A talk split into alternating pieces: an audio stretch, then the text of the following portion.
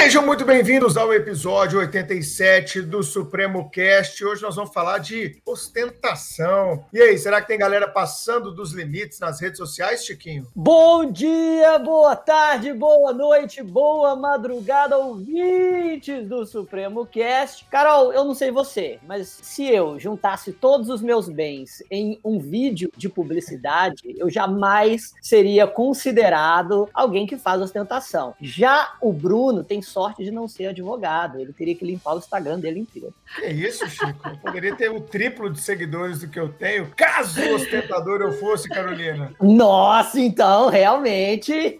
Essa, tá vendo essa frase? Aí, ó. Essa frase não poderia estar em um. Em um é, não poderia estar em um nugget, em um corte do Supremo Cast, se o Bruno fosse advogado, senão ele perderia ordem.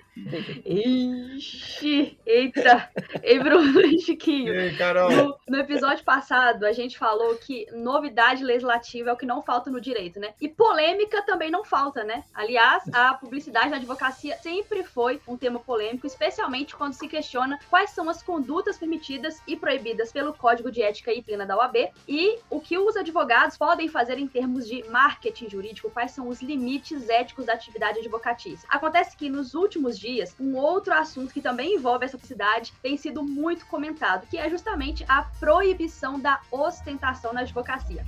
Essa vedação, contida no provimento número 205 de 2021, gerou inúmeros comentários, críticas, dúvidas, memes, por que não, e até defesas. E as perguntas que ficam são as seguintes: O que é exatamente essa ostentação, Chiquinho? Quais são os limites entre a vida pessoal e a vida profissional para que essa conduta seja devidamente punida? Será que ela será punida? Será que existe alguma, alguma previsão nesse sentido? O que os advogados podem ou não podem mostrar nas redes sociais? E com o crescimento exponencial da utilização da internet, principalmente das redes sociais, a discussão de temas como este se torna ainda mais importante, afinal, é preciso sim preservar profissões, profissionais e mais do que isso, a nossa saúde mental. Portanto, pensando na relevância dessa polêmica em ajudar os nossos ouvintes a entenderem melhor o que dispõe esse provimento e também a orientá-los quanto às ações que poderão praticar a partir de agora, o Supremo Cast traz uma convidada muito especial para este episódio 87, não é isso, Bruno Zampier? Positivo e operante. Para esse episódio, episódio do Supremo Cast, a gente convidou a Marina Gadelha, que é professora, é mestre, doutora em Direito, advogada especializada em Direito Ambiental e conselheira federal da OAB,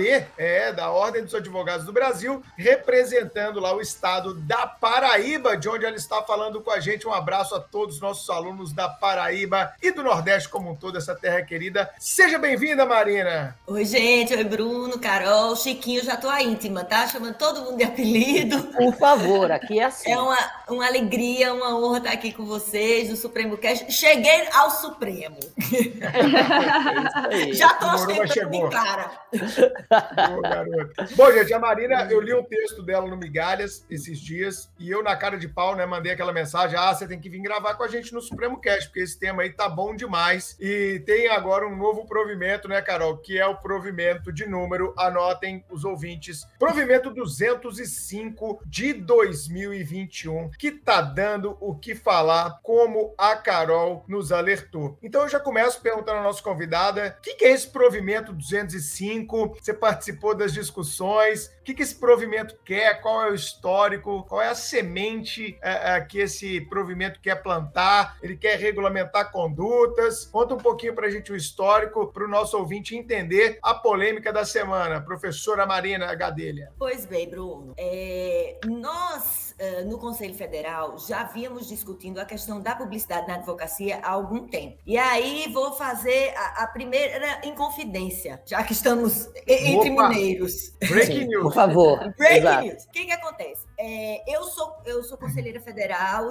estou no meu segundo mandato. No mandato anterior, na época que o presidente era o presidente Cláudio Lamáquia, é, chegou ao Conselho Federal uma consulta ao órgão especial do Conselho Federal e, e por acaso, eu fui a relatora relatora dessa consulta, que falava sobre é, impulsionamento. A, a consulta era sobre impulsionamento e sobre a utilização de frases de pessoas famosas e tal na publicidade. Esse assunto estava no órgão especial, eu fui relatora e fui contra o impulsionamento na uhum. época, é, porque disse: olha, é, é, é, entendo que é a mesma coisa que panfletar na rua, só que você está panfletando em meio ambiente virtual, é, puxando a brasa para minha sardinha, já que a minha praia é direito ambiental, a gente estava falando de meio ambiente virtual. É, aquilo causou um rebuliço tão grande no, no órgão especial que a galera falou assim: gente, para, vamos afetar esse assunto ao pleno. Isso foi no finzinho da gestão do presidente Lamáquia, acabou que isso, a, a, as coisas começaram a tomar uma proporção, e eu estou falando de pré-pandemia, uhum. que é, foi formado no Conselho Federal um grupo de trabalho é, coordenado pelo secretário-geral adjunto que acumula as funções de corregedor, por, é, é, estatutário, que o secretário adjunto é, é o ouvidor, e, é, e, e, uh, uh, ele, Aringa Raguiante, que é do Mato Grosso do Sul, fez um grupo de trabalho é, e começou a percorrer as seccionais antes fisicamente, aí chegou a pandemia, ele começou a, a percorrer virtualmente e também foi, fomos pressionados, eu digo fomos enquanto Conselho Federal pressionados, porque mudou tudo e a, a advocacia eh, saiu do escritório para dentro de casa. Se a, se a gente já não podia fazer publicidade da forma como estávamos imaginando, é, não podíamos nem receber clientes no escritório ou participar de, de, de um encontro, porque no fim das contas a gente fazia, como é que a gente fazia isso? Isso. É, num congresso, conhecia pessoas, fazia network, acabou o network. E, e, acabou o networking presencial e passou a ser virtual. O resultado disso foi um provimento que é, acabou, por exemplo, por permitir o impulsionamento. E eu, uhum. pasmem, os senhores, é, votei favoravelmente, porque o contexto mudou e porque a publicidade da advocacia foi balizada. Isso é que é o mais importante. O, o grande pulo do gato do, do provimento 205 são as balizas, porque ele fala: publicidade tem que ser de conteúdo. Uhum. Esse é o mantra. Tá. Tá? Então, o que, que ela fez? Pegou o nosso estatuto, que é uma lei federal, pegou o, o, o Código de Ética e Disciplina. A gente mania falar sobre letrinhas. Eu já vem sede. Aí se eu falar sede, ninguém vai entender. Sede, gente, é Código de Ética e Disciplina. Pegou o estatuto, Código de Ética e Disciplina e destrinchou para a publicidade na advocacia. Então, as proibições são as mesmas que já existiam, porque algumas delas são estatutárias. E a gente tem que pensar também muito. Esse é sempre o, a, nossa, a nossa estrela guia é a proibição da mercantilização do exercício da advocacia. Boa. Excelente. Acho que deu para dar uma dinâmica bem interessante. E a gente já teve aqui, sabe, Marina, com o pessoal do Jus Brasil, com o professor nosso também, o Rafael. A gente já teve aqui no Supremo Cast há muito tempo, né, Carol? Era até presencial antes da pandemia. Sim. A gente teve o um episódio, não vou lembrar o número agora de cabeça, não sei se a Carol olhou isso aí, mas a gente já teve um episódio disso enquanto estava discutindo isso. Eu concordo com a ideia do impulsionamento. Para quem não entendeu, impulsionamento, gente é patrocinar post, né? Eu faço um post aqui no Isso. Instagram e patrocino ele, ou faço no YouTube esse impulsionamento, ou faço no próprio Google, é... que é uma publicidade virtual, né, Chico? Isso, exatamente. O nosso episódio, Publicidade na Advocacia, foi o episódio 26. 26, em 26, 26, em que a gente discutiu um pouco sobre a ética da publicidade e a ética da proibição da publicidade, expondo, de certa maneira, os, os pontos de cada um dos lados dessa discussão, já que é muito, é muito forte o, o, o mantra de quem não gosta desse, dessa limitação e dessa regulamentação da OAB, no sentido de que ela tenha o único verdadeiro propósito de manter a hegemonia dos grandes escritórios de advocacia, que já tem o um mercado consolidado no Brasil e que é, isso, isso, impede que, através da, da, publicidade e do marketing um pouco mais agressivo, outras, né, as, as, esses advogados emergentes conquistem o mercado. Ao mesmo tempo, a, foi também discutido naquele, na, naquele cast que as, os grandes escritórios também teriam muito mais verba publicitária do que os pequenos advogados, e que esse é um, um argumento, né, talvez um pouco furado, talvez no, no sentido de que eles já, já tenham o, o mercado é, é, garantido e não querem perder essa garantia, mas mesmo assim eles teriam muito mais condição econômica de mantê-los. E, enfim, a, acho que, que você tocou num ponto excelente, Marina, no, no sentido da não mercantilização da profissão. E eu, e, eu, e pesquisando até o que, qual é o sentimento do público acerca disso, e vendo centenas e centenas de memes de, de Instagram sobre ostentação da advocacia para me preparar para esse cast, eu percebo, antes de nós descermos provimento e, e ouvirmos o que ele diz e, e, como interpretar o que ele diz, a hermenêutica que é, é absolutamente fundamental, seria legal que, que você falasse um pouco, porque as pessoas realmente não entendem o que é e o que não é mercantilização da atividade advocatícia? Bom, é, a mercantilização, quando eu estava na faculdade de Direito, isso faz muito tempo, foi no século passado, é... Tamo junto. Eu, eu via o nome dos escritórios de advocacia, aqueles sobrenomes maravilhosos, e eu achava que aquilo era porque era muito chique. E na verdade não é porque é muito chique, acabou ficando chique, mas a, a questão é é que, né, acabou ficando meio ostensivo, mas a, a a, a, a, ausência dos nomes fantasia é exatamente porque a atividade da advocacia ela não pode ser mercantilizada. A advocacia exerce isso, está no, no, nosso estatuto, um munus público. Então, se exige que a advocacia. Não é que a advocacia não foi feita para dar dinheiro ou lucro, foi. Mas os escritórios e os profissionais não podem se comportar como uma empresa. Então, daí porque, por exemplo, você não pode ter um escritório de advocacia combinado com uma outra atividade. Se você é jornalista e advogado, que são duas profissões que combinam bastante, você não pode colocar uma, uma empresa de assessoria de imprensa junto com o escritório de advocacia. Não. Não pode misturar advocacia com qualquer outra atividade. Você não pode aparecer no Brasil, não pode aparecer numa propaganda na televisão, numa propaganda no cinema, propaganda em rádio. Propaganda, não. Eu posso participar de um programa de TV? Posso. Mas eu não posso, nesse programa de TV, me insinuar dizendo: olha, gente, eu sei tudo sobre esse assunto, tanto, qualquer coisa, passa lá no escritório. É. Né? Eu, eu fiquei lembrando daquele advogado que tinha no ratinho, que quando tinha o DNA, aí o ratinho ia falar ele, ó, toda a cara do advogado. Depois do ele não é o pai, ele não é o pai. Aí aparecia esse advogado de ter lá no programa do Ratinho, oh, gente, quem precisar, tá aqui o telefone do meu escritório, aparecia uma tarde, isso faz 20 anos, pô. Sempre teve isso, Marina, sempre aconteceu, né? Não na Agora, minha gestão. É, é, aí, tá vendo? Aí, muito bem. Agora, o que mais me impressiona é saber que Bruno assistia Ratinho, Bruno. Ô, Chico, existia uma época de na minha Deus. casa, cara, que não tinha, não tinha TV a cabo, irmão. Era só a televisão e passava só TV aberta, cara. Aí, Eu tô falando aí, da década de 90, quando o Ratinho chegou com tudo e tinha o xaropinho e a gente, todo mundo assistia às 8 da noite o programa do Ratinho. 8 da noite assistindo o programa do Ratinho, meu Deus, que, que é. Mas, enfim. Eu não assisti o Ratinho, não, mas eu vou ter que fazer a defesa aqui do Bruno, gente. Nós sobrevivemos à década de 90. Quem foi, dec...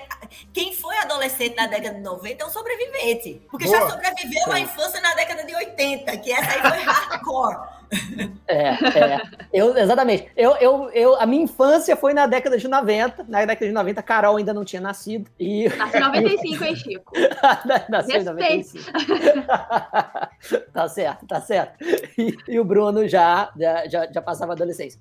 Mas, é, enfim, a, essa. Então, justamente, a mercantilização da advocacia diz, diz justamente, faz justamente menção a, ao fato de que quem tem OAB é o advogado, não é o escritório, não é, não é a pessoa jurídica que está prestando serviços, não é a empresa que está prestando serviços para determinada pessoa, é o advogado em si, ele é um, ele é um profissional que é essencial para a administração da justiça e não uma empresa que, que está simplesmente oferecendo mais um bem de consumo no mercado, né? Essa, esta é a, a, este é o propósito. Muito embora a gente saiba que grandes escritórios muitas vezes é, se equiparam a grandes empresas, né? É, quem, quem conhece porque já trabalhou ou porque já teve a oportunidade de visitar um grande escritório, mas grande, eu estou falando de grande escritório com 400, 500 advogados, sabem que por trás tem uma estrutura de uma empresa, mas jamais o escritório se comporta como tal. Ele não, ele não chama o público. Eu, eu, eu gosto de fazer sempre essa comparação comparação. A publicidade na advocacia, ela põe a roupa na vitrine, mas não convida o cliente para entrar.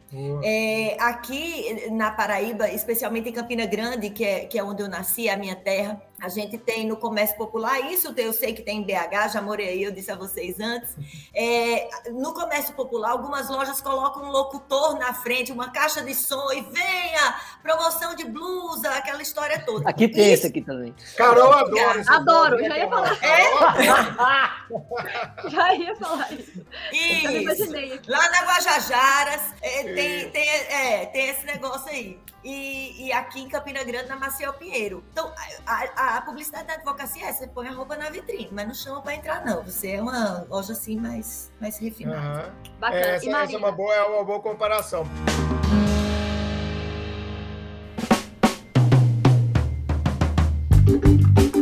Agora eu tô super curioso é, para saber se nesse provimento também, agora que a gente fez essa distinção que eu acho super interessante e tal, que remonta ao nosso episódio lá 26, como o Chiquinho bem lembrou, é, eu queria saber mais um pouco, sabe, sobre essa questão da tal da. Que é o que é o que é o que é o que virou chiclete nas redes sociais, né? Essa tal de ostentação na advocacia. Eu queria fazer uma preliminar de mérito, sabe, Carol? Peraí, mas como eu e o Chico brincamos no começo do episódio. Mas a ostentação não é na advocacia, a ostentação é algo que vem dentro daquilo que Guy Debord chamou de sociedade do espetáculo, né? É, Mário Vargas Llosa chamou de civilização do espetáculo na mesma linha. Então não é a advocacia que está espetacularizada. Tudo virou um grande espetáculo. Se a gente olha a odontologia, a medicina, né? Tá tudo é, na mesma toada, assim, da ostentação, dos resultados resultados, do antes e depois. A gente a está no meio desse, desse novo paradigma, que eu, que eu até falo bem dele, Carol, no meu livro lá no Bens Digitais. Então, é, a gente tem que entender é, o que, que esse provimento quer e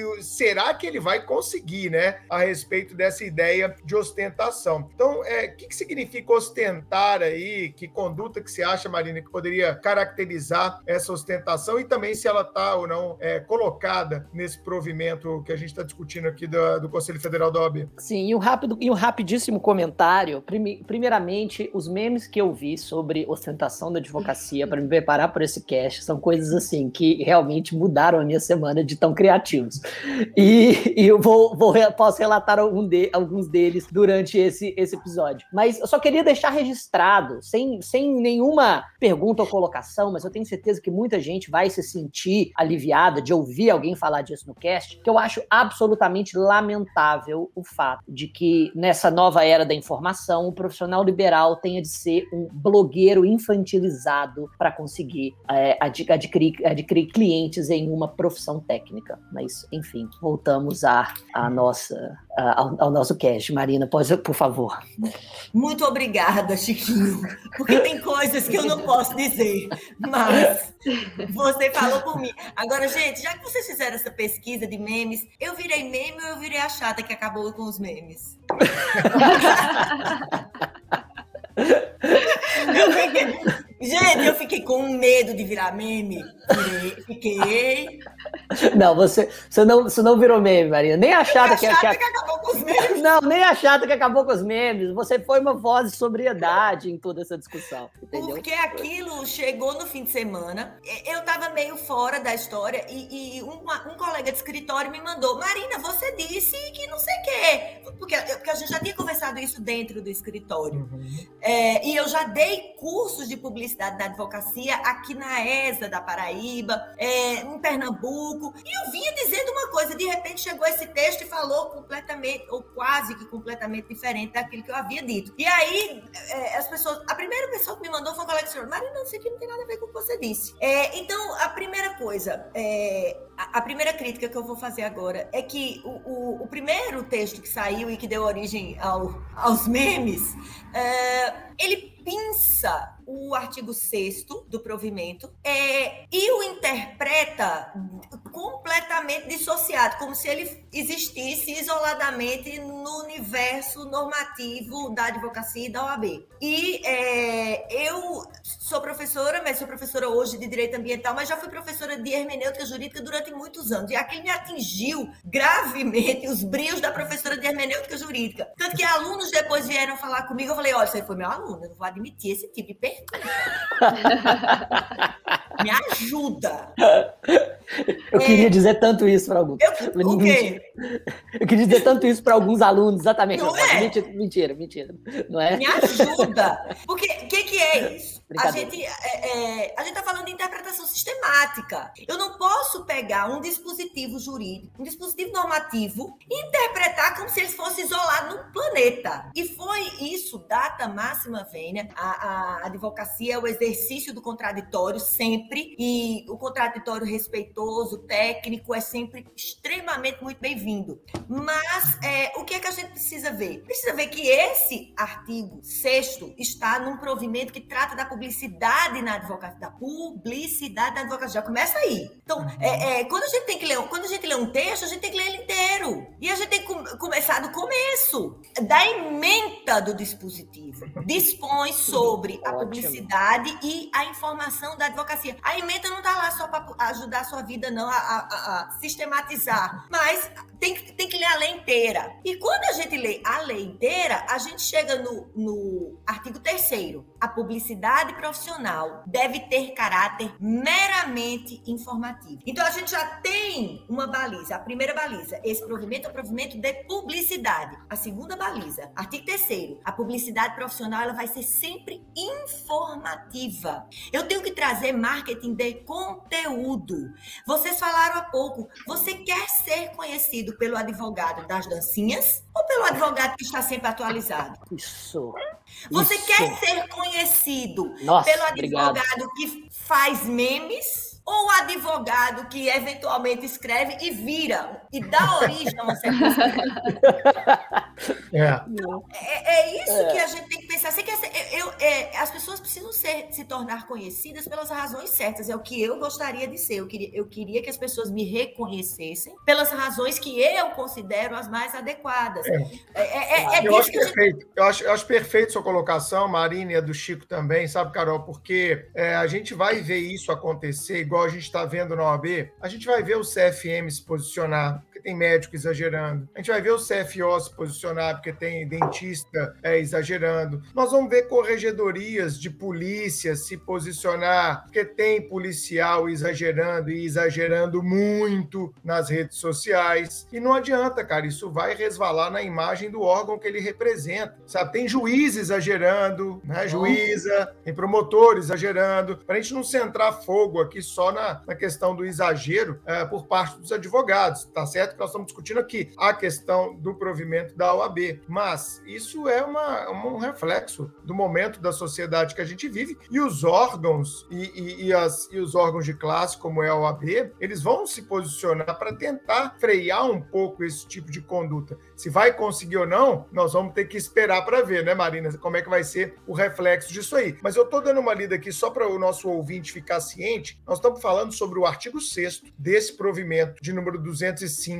de 2021. Eu vou ler o artigo 6 porque ele é bem rápido, Carol. Ô, Bruno, só, só, só, uma coisa. É importante lembrar que esse artigo 6 do provimento 205 de 2021, por ser um artigo do provimento, ele tem também balizas, né, Marina? No Código de Ética e Disciplina da OAB, então Isso. então não é, não claro. é um artigo que surgiu do nada, não. Ele não saiu do sovaco, né? Ele não saiu é, do sovaco lá falou, dos, dos, conselheiros. Lógico que ele está vinculado, gente... é, está vinculado, claro, às regras pré-existentes. E ele fala: fica vedada na publicidade ativa qualquer informação relativa às dimensões, qualidades ou estrutura física do escritório, assim como a menção à promessa de resultado ou a utilização de caso concreto para oferta de uma atuação profissional. Parágrafo único. Fica vedada também em qualquer publicidade a ostentação de bens relativos ao exercício ou não da profissão, como uso de veículo, viagem, hospedagem, bens de consumo, bem como a menção à promessa de resultados, de novo, ou utilização de casos concretos para oferta de atuação profissional. Ou seja, não adianta parar do lado é, de um Mustang, de uma Ferrari e falar: olha o que eu consegui com os meus honorários. Você pode conseguir também. Arraste para cima e se matricule no meu curso de como ser um advogado fodão em 24 horas, né? É mais ou menos isso, né, Marina, que, que o provimento quer alcançar. É né? isso, porque a gente.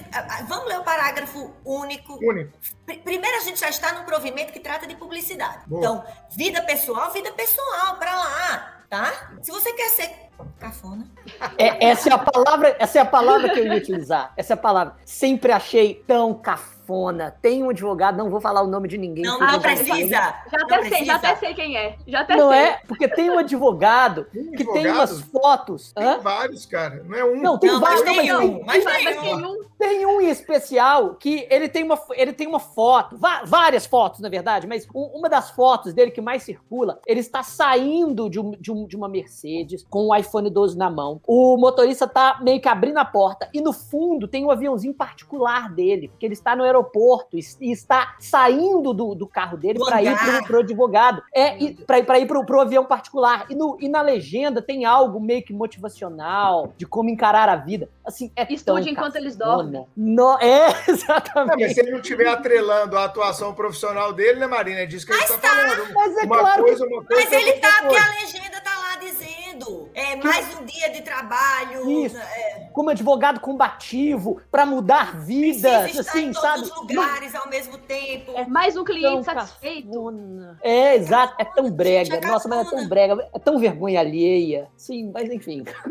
Então, É, mas acho que o que a, o que a Maria está falando é, é- é essa questão de. De, de, de vida esse- pessoal, vida pessoal. Se você quer, se eu você quer quiser ser ir pelas cafona, Maldivas, meu irmão, ok. e postar lá sem camisa e falar assim, irmão, Maldivas com a gata aqui, valeu, estamos aqui na Maldivas. Aí, beleza, agora se eu falar, Você estou aqui na Maldivas, porque essa semana atendi 10 clientes, eles estão muito satisfeitos, inclusive pagaram meus honorários para eu estar aqui, aí tá tendo uma vinculação, né, Marina? É isso que vai ter é que ter isso, é uma isso. interpretação de se foi Se pô, você- uma viagem, eu tô lá na viagem e falei, ó, galera, tô querendo minha viagem na minha rede privada, é uma coisa. Outra coisa é eu vincular aquele meu sucesso ao resultado da minha profissão como forma de fazer uma pescaria de novos clientes, de novos clientes. Então é lógico que os tribunais aí da OAB de ética e por aí vai, eles vão ter que fazer essa triagem que vai ser um tanto quanto delicada, eu acredito. E aí a gente volta aqui. Fica vedada em qualquer publicidade. Então, vida pessoal, vida pessoal. A ostentação. Gente, ostentar é diferente de usar, Uhum, tá? uhum. Vamos Exato. imaginar, não é o caso, mas vamos imaginar que eu tivesse pagado 20 mil reais por esses óculos. Eles estão aqui no meu rosto. Eu não paguei 20 mil reais, não, tá, gente? É,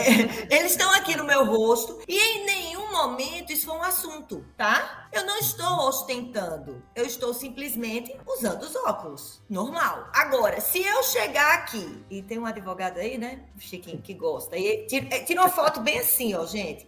Uma aliança, um relógio de não sei quanto, umas abotoaduras. E a foto é assim. A foto é assim. E, e, e, e o post é patrocinado. Patrocinado, claro. claro, que eu não sigo, Lógico. não, tá? Chega na minha timeline, o que, que, que isso? É. Aí você está chamando muito mais a atenção para os objetos, e aí é onde, Ai, o- aí é onde eu, eu acredito que houve a falha de interpretação do dispositivo mais grave. A ostentação de bens relativos ao exercício ou não da profissão. Então, o que que, o que, como o caput, e a gente fazendo novamente o exercício de hermenêutica jurídica, o parágrafo geralmente é aquela observação, é uma exceção ao caput. Como o caput está falando em estrutura física do escritório, o parágrafo único vai dizer assim, bens relativos ao exercício ou não, porque eu posso aqui estar falando com vocês com um computador que custa 40 mil reais, que existe computador de 40 mil, é, e é uma, uma coisa que eu estou usando no exercício da minha profissão. Eu advogo e eu gosto de usar um computador de 40 mil. Posso usar? Pode? Super. Agora, eu não posso dizer assim, gente, esse computador que eu tô aqui, inclusive, ele custou 40 mil reais. E todo mundo aqui no meu escritório tem o mesmo computador, porque a gente só aqui só... Entenderam a diferença? Eu posso usar, eu não posso ostentar, eu não posso exibir, eu não posso me vangloriar desses objetos, sejam eles ou não ligados ao exercício da advocacia. Sejam os óculos, um anel, uma, uma, uma, o computador, o sofá. Eu posso estar com um Van Gogh aqui atrás. Se o Van Gogh apareceu aqui porque apareceu, ok. Mas se, né, eu tô aqui para mostrar, aí é outra história.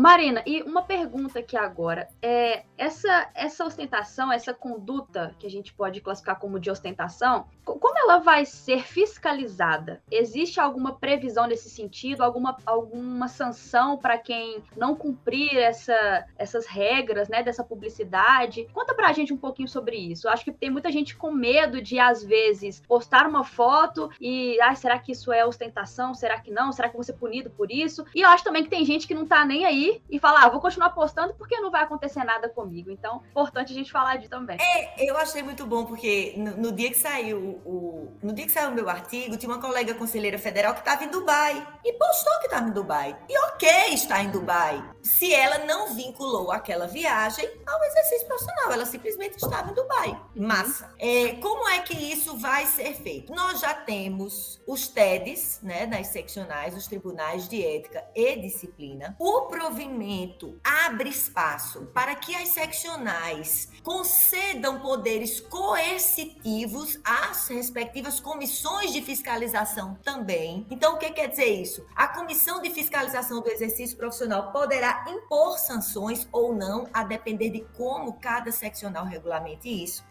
E foi criado também no provimento o Comitê Regulador do Marketing Jurídico ligado à diretoria do Conselho Federal. Então, essa, esse comitê tem inclusive a possibilidade de propor ao Conselho Federal, ele vai interpretar o, o provimento e tem a possibilidade de propor ao Conselho Federal alterações de interpretação ou mesmo alterações de texto. Então, nós temos aí vários espaços vários flancos abertos à fiscalização. As comissões de, de, de, fiscalização do exercício profissional, os tribunais de ética e disciplina e, finalmente, lá no Conselho, o, o próprio Conselho Federal, porque quando há uma infração ética, ético-disciplinar, a depender se os recursos forem eventualmente subindo, essas, esse, isso pode chegar ao Conselho Federal e chega. Existe uma. uma a, a segunda Câmara é, é somente para processos ético-disciplinares e é disparado a Câmara, dentro do Conselho Federal, tem um maior volume de, de processos para analisar, é, e o Comitê Regulador do Marketing Jurídico, que também está dentro do Conselho Federal. Agora, é, é se por um lado, foi, foi bom você tocar nesse assunto, Carol, porque para mim o maior mérito desse provimento é nivelar o exercício da publicidade na advocacia dentro das seccionais, porque nós tínhamos até então seccionais como São Paulo, que permitia o, a publicidade ativa, ou seja, o patrocínio, né? E tinha outras que não permitiam simplesmente nada. A, a, a, a seccional de Pernambuco, eu inclusive tenho um registro suplementar em Pernambuco, você não pode dar mais de cinco entrevistas por ano, eles são categóricos e contam no cinco. É.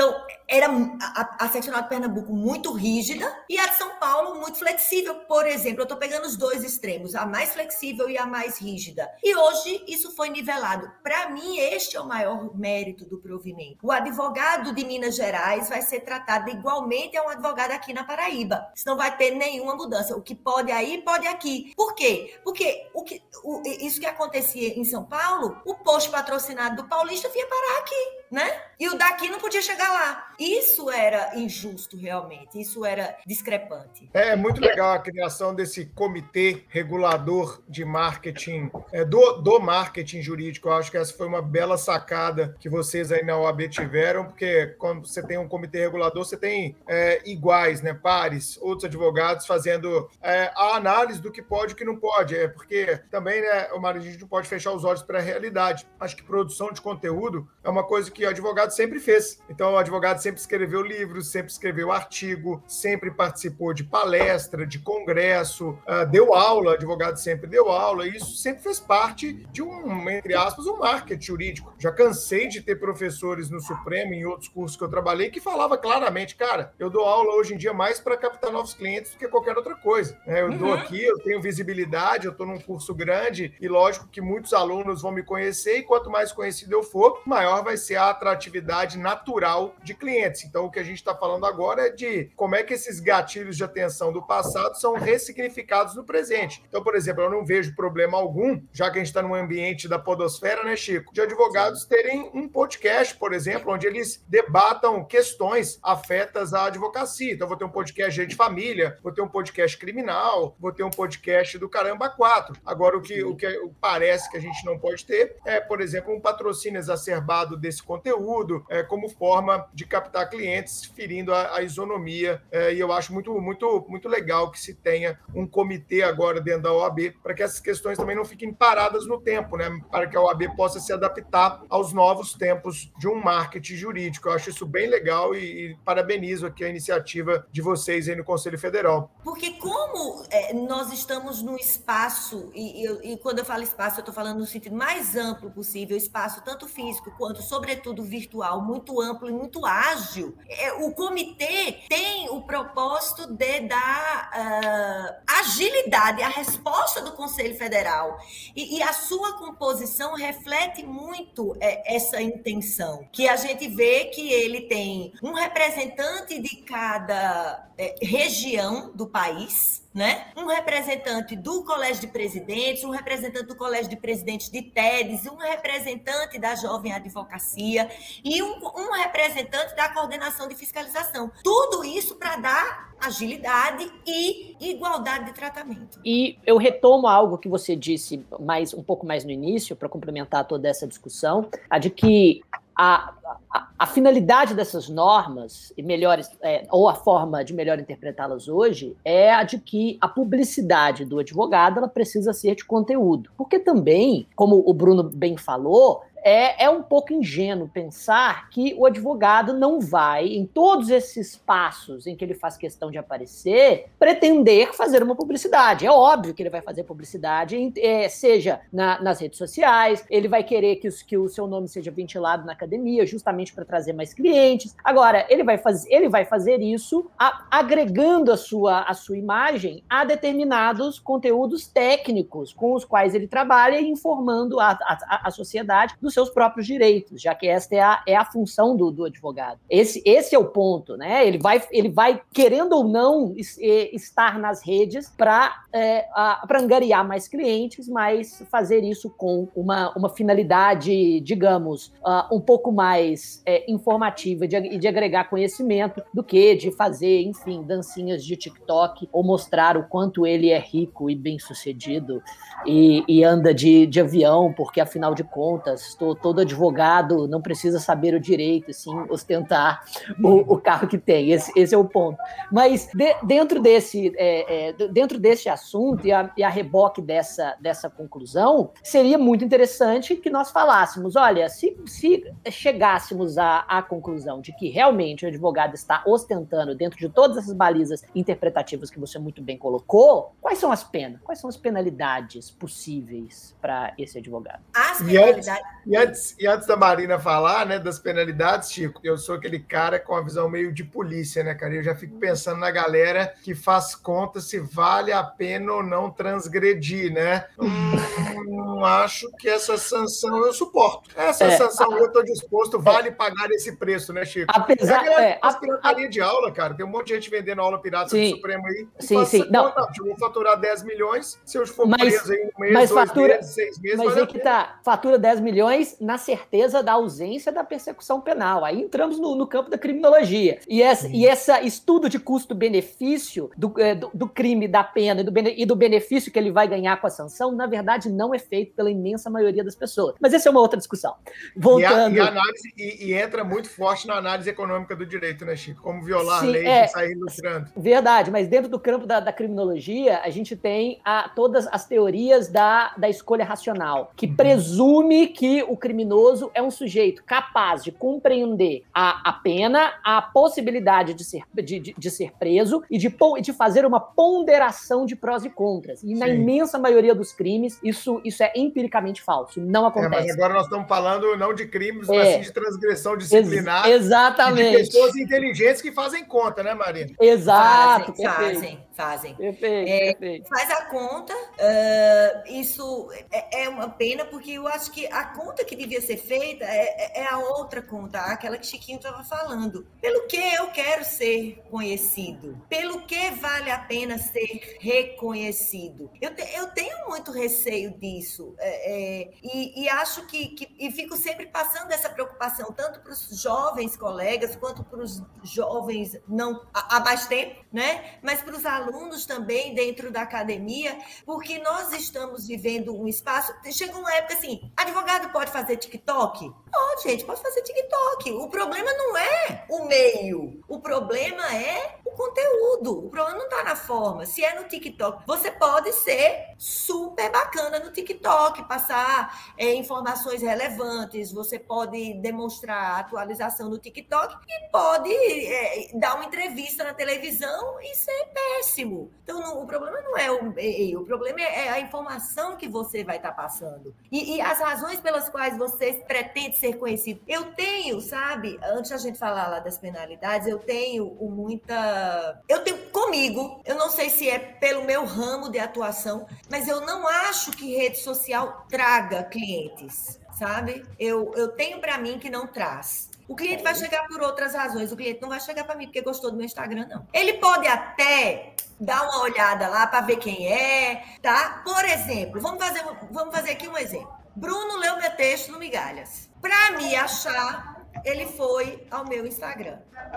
Se eventualmente ele tivesse lá, é um retrato, um recorte muito calculado de quem é Marina Gadelha. Se ele tivesse chegado lá e falado assim, essa mulher é doida, eu não tenho condição de levá-la ao Supremo Cast. Aí ele suspende, ela só sabe escrever, ou então ela tem um ghostwriter. Eu acho que é mais ou menos o que o cliente faria. Ele chega por um artigo científico, ele chega por uma indicação, ele, e aí ele vai às redes sociais para dar um, um geral naquela pessoa. E se ele achar que aquela pessoa é uma pessoa que vale a pena ser seguida, porque ela não tem só aquilo que apareceu no Migalhas, ela tem outras coisas pelas quais eu me interesso e eu gostaria de saber mais sobre o recorte, é bom deixar isso muito claro, dessa pessoa que aparece, é, é para isso. Agora, o sujeito falar assim: eu vou contratar um advogado para fazer meu divórcio no Instagram?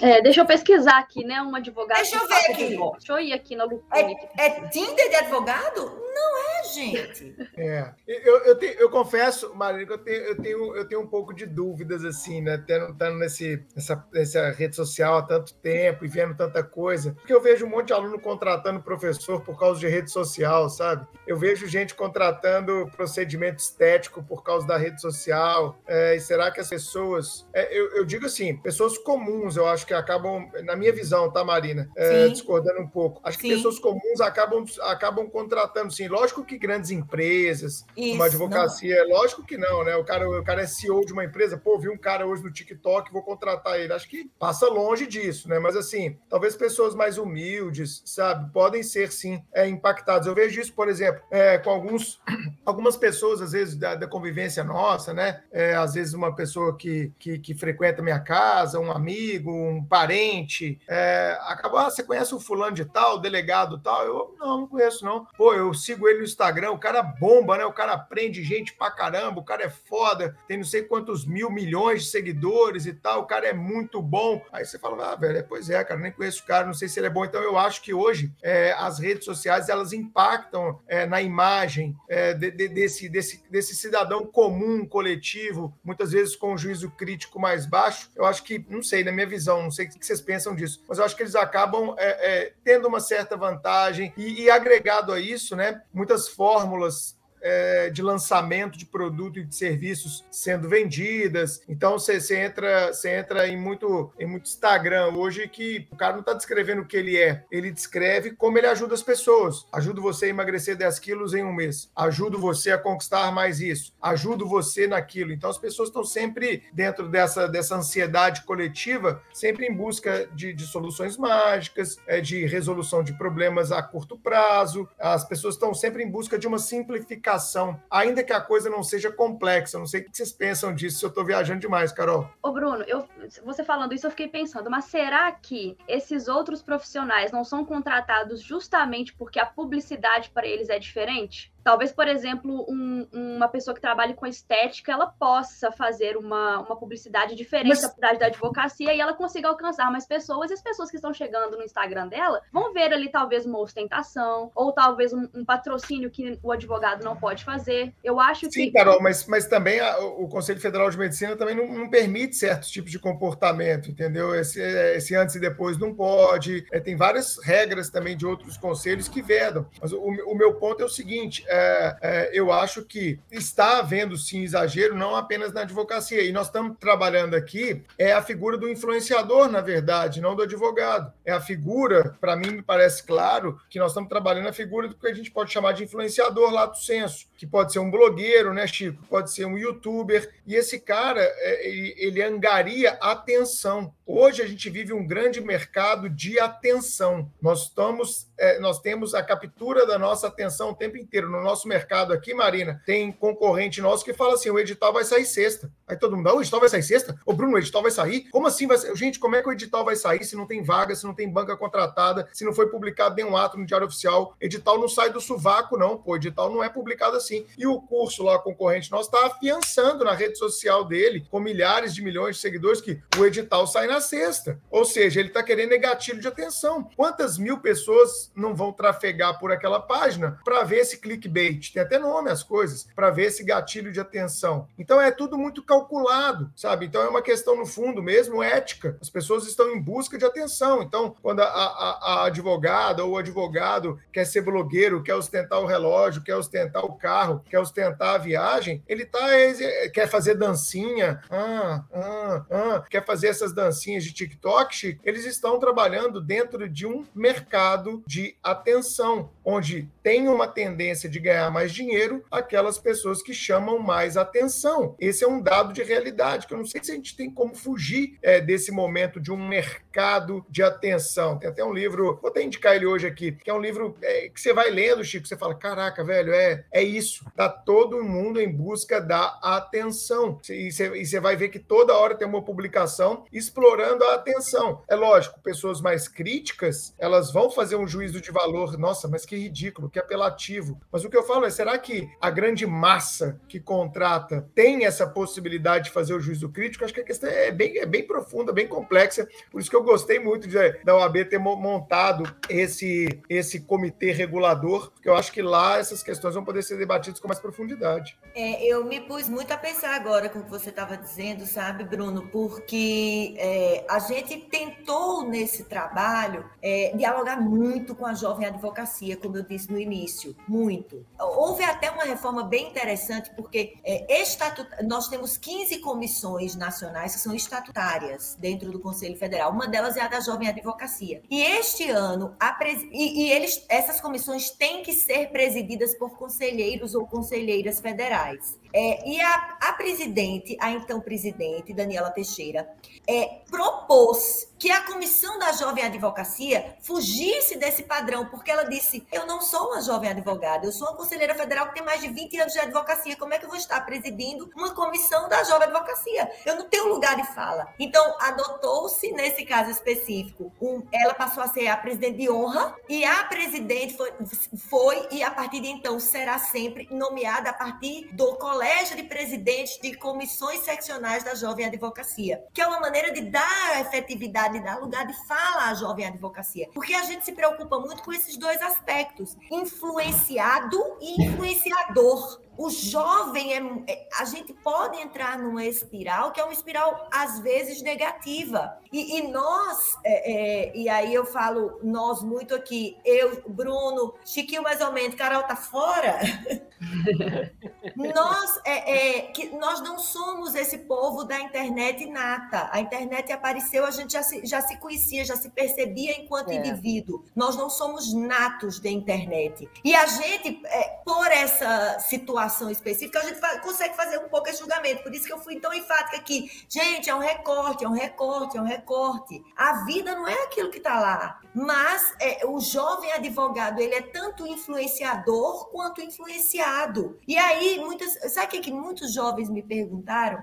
Falei, gente, a gente não tinha pensado nisso. Sabe o que, que tem acontecido? Os jovens advogados têm aberto caixinha de pergunta no Instagram. Uhum. Pergunte o que você quiser. Eu não sabia que isso existia. E é, e aí ele perguntou, professora, posso abrir caixinha de pergunta? Eu falei, gente, vocês têm segurança suficiente para abrir uma caixinha de pergunta sobre qualquer tema no seu Instagram? Porque eu vou falar, eu tenho 20 anos de formada, tenho 18 anos de magistério, mestrado, doutorado, especialização, escambau A4 e não tenho essa ousadia. Por quê? Porque eu não sei tudo sobre tudo, eu não sei. Eu estudo todos os dias direito ambiental ambiental e direito minerário, que é a minha área. É isso que eu faço. Botar direito penal, eu vou responder errado, gente. Eu vou errar. No dia que tentaram me ensinar, Bruno, que era aberrácio ictus e aberrácio crimes, eu parei aí.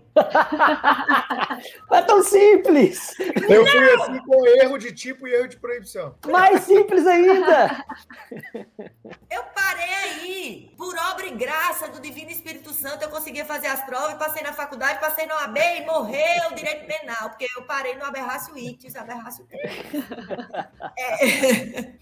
Então, eu não vou fazer esse tipo de. Então, você quer ser conhecido pelo quê? Pelo cara que abre a caixinha de perguntas ou pela é. pessoa que é especialista em direito penal, especialista em delação premiada, que estudou, que escreve artigo, que, escreve, que fez é. curso de especialização? É, é mas, isso. Mas, mas, mas, Marina, você tocou num ponto que eu acho assim, é fantástico e que, e que geraria mais uns 25 podcasts. Que no fundo, é, eu me questiono muito muito isso também, sabe? É, a minha filha é da idade da Carol, só para você ter ideia, eu fui pai muito moleque, fui pai na adolescência, e aí esse, esse conflito geracional, ele tá dentro de casa para mim, né, Carol? E, e, eu me ponho muito a pensar realmente, e também por, por dar aula, assim, mesmo tempo que você, e, e observar, é, a nossa geração, vamos colocar assim, Marina, que não é nata digital, ela tem uma, uma, uma percepção crítica que às vezes é, é, é crítico para a gente, mas não é crítico para quem está fazendo sabe? Aquele negócio é tão natural, sabe, Chico? É, nesse ponto, Chico, você está mais alinhado à, à, minha geração, assim, cara, e a da Marina. É, a gente tem uma visão mais crítica mesmo, é, e, e para muita gente aquilo vira, vira uma naturalização de comportamento. Mas como assim? Isso é estranho? Isso, isso é do jogo. O jogo é esse, sabe? O jogo é esse. Uma vez eu ouvi sobre Teixeira de Freitas, quando ele fez a, a consolidação das leis civis, lá antes do Código Civil de 16, e ele era, ele era Chico Carol, Marina, ele era meio ridicularizado pelo direito porque ele tinha uma ideia de simplificação e de um ambiente parnasianista da época, de Rui Barbosa e etc. Um Teixeira de Freitas que queria simplificar era visto como o quê? Como alguém que era quase é, um rábula e não um verdadeiro e grande jurista, como ele foi reconhecido depois. Isso aconteceu, Marina, você vai lembrar bem, quando na nossa na época de faculdade vieram os, os, os direitos, os, as doutrinas resumidas, né? Vieram lá sinopses jurídicas, depois veio o livro esquematizado. Os grandes autores começaram: peraí, esquematizar, sinopse, como assim? Né? Hoje a galera não quer nem estudar nem sinopse, a galera quer um PDFzinho para poder estudar, porque sinopse já é muito complexo. Então, assim, é, é, é, um processo, como eu falei, dá uns 30 episódios aí, Marina, que é de, de, eu não vou dizer conflitos, mas de dilemas que são dilemas geracionais e que a nossa ciência, a ciência do direito, acaba passando por eles também. E a gente, eu tenho muito receio de, de ficar uma pessoa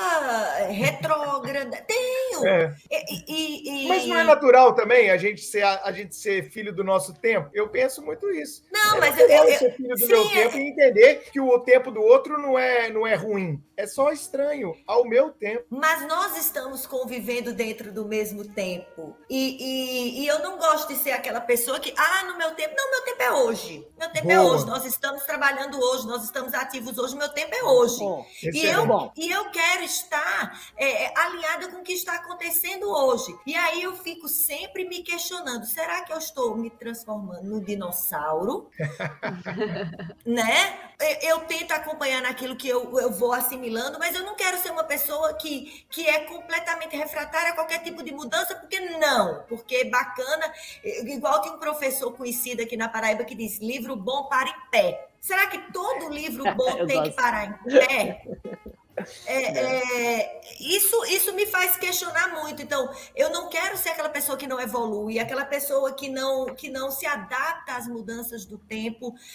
Nós estamos vivendo, neste momento, no 2020 e no 2021, um, um período histórico que daqui a 100, 200 anos as pessoas vão falar do que está acontecendo hoje e das Verdade. transformações que essa pandemia nos levou. A gente ainda nem sabe onde a gente vai dar. Sabe o que, que eu fiz? Estou fazendo ainda? Fiz. Isso aqui é um caderninho. Eu sou a louca dos caderninhos. Tem vários aqui, mas esse especificamente, eu fiz uma, uma cápsula do tempo para mim mesma, para ver o- como é que eu acho que as coisas estarão daqui a vários anos depois da pandemia. Ah, que legal. Que legal. Antecipando tendências, que chama esse caderninho. É, mas isso é uma coisa minha comigo mesma. Aí eu, Carta para o aqui. futuro. é uma cápsula do mim mesma, para eu mostrar para as minhas sobrinhas, Muito bom, É, para eu mostrar para os meus alunos depois o que, que, eu, o que, que eu achava que o mundo ia ser, se eu acertei, se eu errei, no que, que eu acertei, no que, que eu errei. É, eu não quero, eu não quero não evoluir. Meu tempo é hoje, mas vai ser amanhã, vai ser em 2030. É, é, Sensacional. mas a gente precisa ver, e os, e os colegas, os jovens colegas, os jovens futuros colegas da advocacia, da polícia, enfim, o que é que eu quero ser? O que é que eu quero ser? Eu quero ser reconhecido pelo quê? Porque eu sei e eu sinto isso, que, que ser um influenciador digital em qualquer profissão tem um apelo muito grande, que, que talvez não chegue para a gente com esse apelo tão, tão extremo, Isso aí. mas que vai chegar para o jovem. E para alguém, né? Para alguém. E esse jovem de hoje que está formando, daqui a 20 anos, é CEO. É. E aí ele vai escolher o advogado no Instagram ou na rede social, que seja a rede social do momento daqui a 20 anos. É possível. Vai ser o tá? Orkut, vai ser o Sim. Orkut, vai ter um É. revival do Orkut.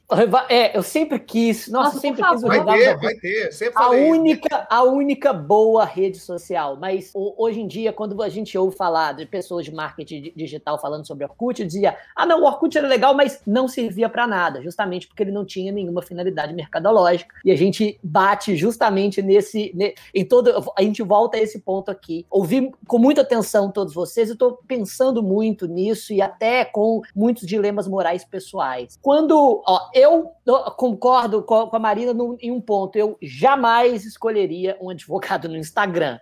Mas porque, quando eu penso em Instagram e isso, ou qualquer outra rede social do momento, e eu- se, se eu tivesse que resumir em uma palavra, seria fraude. Porque eu tenho a plena convicção de que praticamente todas as pessoas que postam, seja o que for, em, em termos profissionais ou em termos pessoais no, no Instagram, estão, estão fazendo um, um construto publicitário, nem que seja uma publicidade de si mesma, e postando uma mentira. A vida deles não é da- daquele jeito, o relacionamento deles não é daquele jeito, e, ó, e, e com certeza ele, como profissional, não é aquele, aquele sucesso que ele coloca, ostentando ou não. No, no Instagram de, de, um, de um advogado que, que fica postando como um grande advogado de, de família, não, não dá realmente para saber se ele entende sobre direito de família ou se ele é especializado o suficiente para poder resolver o problema do meu divórcio de uma maneira que melhor, que melhor é, satisfaz os meus interesses jurídicos. Mas concordo também que as novas gerações, elas não têm essa percepção, que elas constroem o seu mundo e, a, e, e os seus diálogos, as, a, sabe, toda, toda a dialética que envolve a sua vida, tendo a, o meio digital como uma peça estruturante. Então, é possível que nem, nem não, não seja nem a pessoa que, quando se tornar CEO, vai escolher um advogado no, no Instagram. Acredito que um jovem que, que consegue influenciar as, as escolhas econômicas da sua casa ou que já tenha patrimônio suficiente para isso, já possa fazê-lo. Acho que, a, a, e como vocês complementaram muito bem, lutar contra essa realidade, simplesmente negando-a, é nadar contra uma corrente que você não consegue vencer com, com o próprio corpo e com as próprias forças. Ao mesmo tempo, não significa que você tem que simplesmente se render a todas as tendências como se elas fossem inevitáveis. Acho que é papel também do Supremo Cash é, trabalhar na conscientização das pessoas, no sentido de que as, as redes sociais elas são extremamente limitadas para demonstração de conteúdo técnico. Não é possível saber se o advogado que lá, que lá está fazendo uma dancinha ou mostrando conteúdo realmente sabe o que faz e consegue tecnicamente é, é, resolver o seu, o, o, seu problema, o problema jurídico que você tem. Mas, ao mesmo tempo, isso não significa que a gente não deve trabalhar para que o papel do advogado dentro desse contexto publicitário que é inegável e, e inevitável seja o mais saudável e o mais técnico possível. E eu acho que nesse, nesse ponto o, o provimento acerta, apesar de que, eu,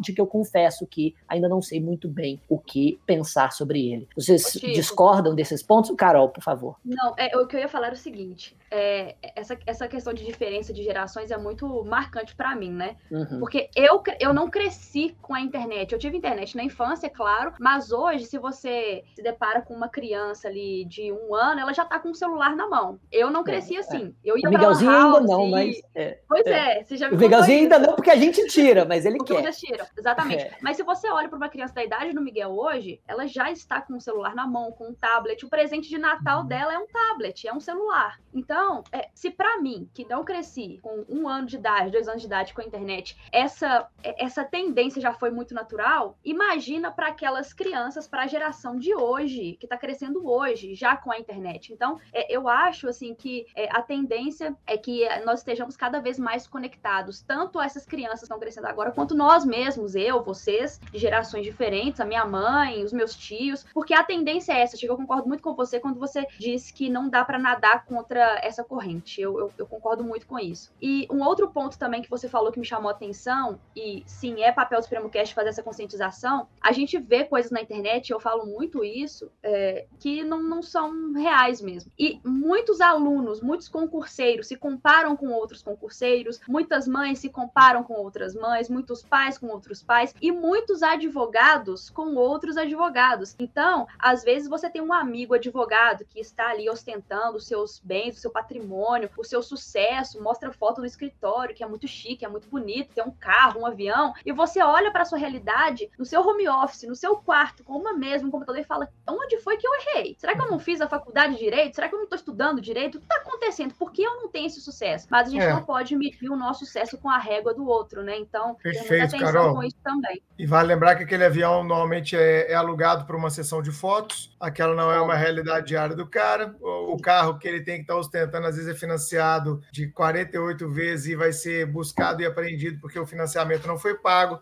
Problemas reais, vida real. Chegamos àquele momento que todo mundo gosta. Vamos à dica suprema.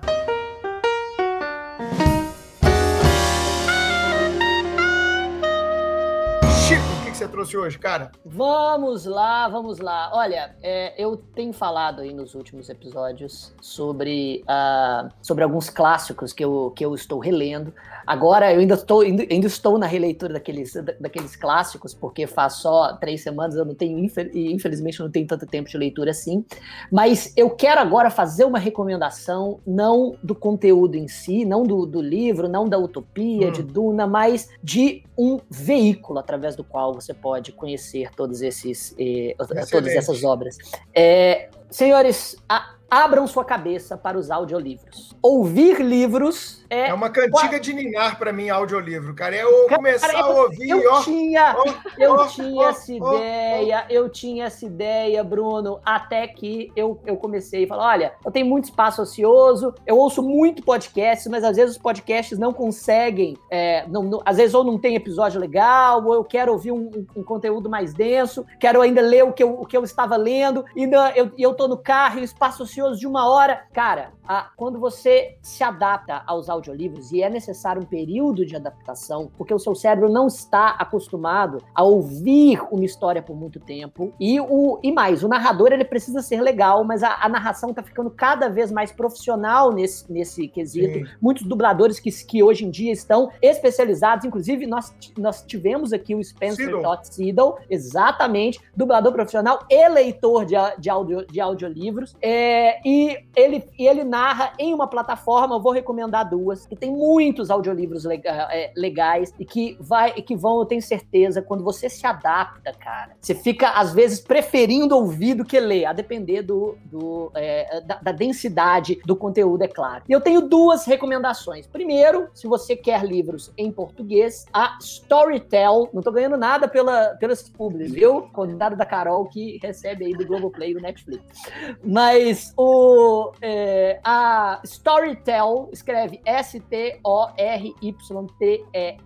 tem não só produções próprias, como diversos audiolivros em que você pode pagar uma, uma mensalidade. Eu vi muitos, muitos audiolivros em português com, na, com narradores bacanas para você o, o, utilizar esse espaço ocioso para ouvir esses clássicos que você sempre queria acompanhar. E o meu favorito, aí já é um pouco de ostentação, que é a Audible. A Audible é a, a, o, o, aplicativo de audiolivro da Amazon. E por que é ostentação? Porque, infelizmente, o serviço de assinatura dele, é, deles é só em dólar ainda e todos os, os audiolivros são em inglês. Mas isso é excelente para você finalmente poder apurar o seu listening e é. ler aqueles livros Oxi, clássicos que você sempre quis. Tem bons tem... narradores em inglês. Diga. E já tem plataforma assim de livro jurídico? Não tem plataforma ainda de livro jurídico. Olha só Olha a ideia nascendo. Aí, ó. Olha a mente é. empreendedora aí, cara. Olha aí, ó. É a hora, meu, de montar uma tá plataforma vendo? de audiolivro jurídico. Bora lá, gente. Dica. É, fica Carol, a dica. O que, que você trouxe pra gente hoje, Carolzinha? Bom, hoje eu trouxe uma série muito legal da Netflix. Netflix, viu, Chico? Não é Globoplay. Aí, ó. É... Tá ah, não, porque mudou, né? Acabou o contrato com a Globo. É, com a Globo Carol, que hora você tá vendo série? Você tá trabalhando tanto. gente, eu vou confessar uma coisa. Eu começo a assistir e durmo. E aí eu acordo, já tá lá no final da temporada, e eu tenho que ficar voltando pra saber onde eu parei. É tá uma confusão. Por isso, eu vou, vou até fazer um, uma observação. Essa série que eu vou indicar, não terminei ainda, assisti só os primeiros episódios, mas assim, é uma série sensacional, chama Round 6, Round 6, é, Netflix. É uma série que conta a história de diversas pessoas que passam por dificuldades financeiras e elas aceitam um convite para participar de um jogo de sobrevivência, um game mesmo, com cenários lindos, assim, é, é muito bonito, mas é muito cruel. Então, o prêmio que elas vão ganhar é um prêmio milionário, se elas forem passando de fases, só que essas apostas são, como eu falei, cruéis e muito mortais. É uma série muito legal, Chico, você vai gostar. Assistam Round 6 Netflix. Show de bola. A minha indicação de hoje, como eu tinha prometido, é o livro A Economia da Atenção. Há alguns anos, até estudando para minha tese é, de doutorado, eu li esse livro e é um livro que me chamou muita atenção. Ele chama A Economia da Atenção, de Thomas Davenport e John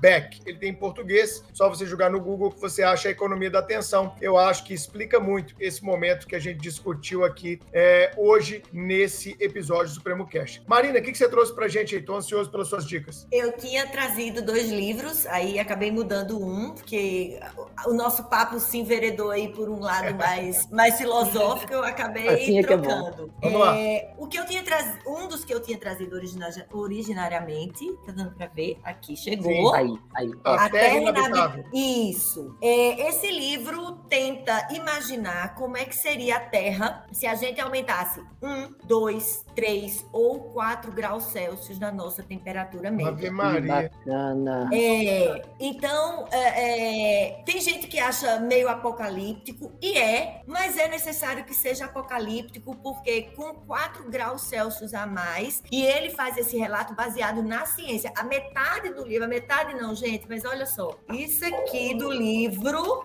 é de bibliografia. Então, o cara fez uma pesquisa, ele é jornalista, Nossa. ele fez uma pesquisa séria para tentar fazer esse exercício de como é que seria a Terra se a gente aumentasse um, dois, três ou quatro graus Celsius na nossa temperatura média. Isso um aí... livro excelente de uma professora de direito ambiental. Eu já estou ansioso para ler. A Terra é, Inabitável. A Terra Inabitável. Muito legal. E, e tem na Audible, olha só. Ah, olha aí.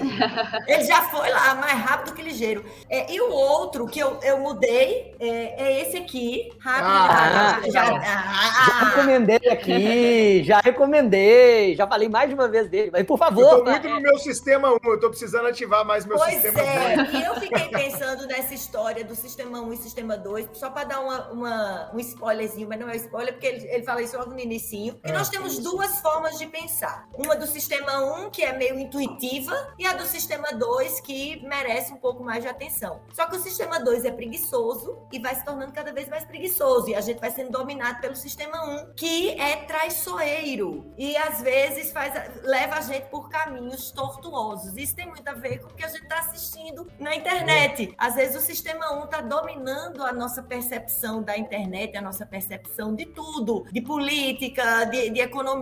A gente, o, o nosso sistema 2, que é inteligente, porém preguiçoso, está meio adormecido. Boa. E eu, como eu também amo podcast, é, e aí a gente está aqui entre três mineiros, eu vou trazer um que nem é novo. Talvez vocês vão dizer, ah, também, mas é, que é, eu amo podcast e acho que esse é, assim, subir o sarrafo dos podcasts num nível difícil, que é o Praia dos Ossos. Hum, Não sei se já não, conhecem. não conheço. Não conheço.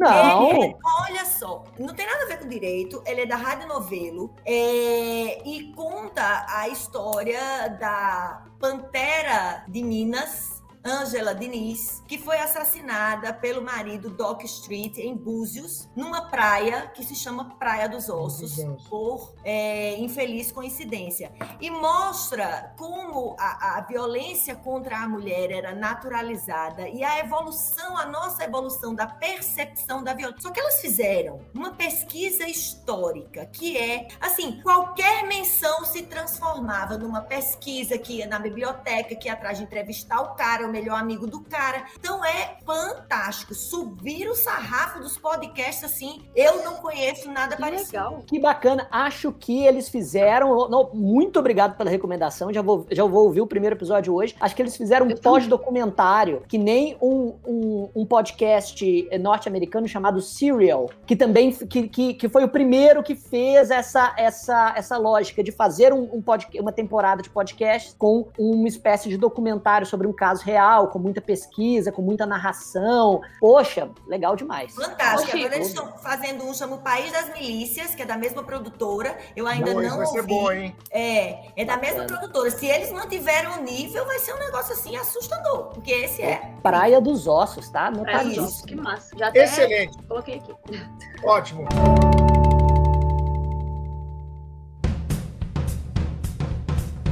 Ó, então eu- nesse episódio de hoje a gente viu que o provimento 205 de 2021 da OAB permitiu o marketing jurídico, claro, desde que ele seja exercido de forma compatível com os preceitos éticos, sendo respeitados os limites impostos pelo Estatuto da Advocacia, pelo Código de Ética e Disciplina e pelas demais questões veiculadas nesse provimento. Ô Marina, eu queria agradecer demais o seu tempo aqui com a gente. Tenho certeza que a audiência do Supremo Cast gostou demais da sua presença, minha amiga. Brigadão. Quem agradece sou eu. Se eles gostaram, não sei, mas eu adorei. É, adorei conversar com vocês. Parecia que a gente já se conhecia há tanto tempo. Eu acho que essa história de ouvir podcast aproxima muito, né? A gente tem a Exato. nítida sensação que essas pessoas são os nossos amigos. É, e agora eu tenho certeza, quando eu for a BH da próxima vez, a gente vai tomar um. um- não, não vou te falar.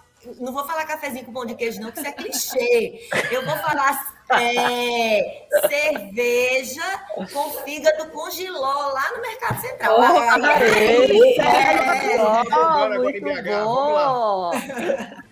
É, fantástico, com certeza. Então é isso, pessoal. Esse foi o episódio 87. Se você gostou, compartilhe com seus amigos advogados e vamos analisar melhor aí, hein? Essa ideia de ostentar para captar cliente. Tchau, gente. Até o episódio 88. Valeu. Tchau, tchau. Tchau.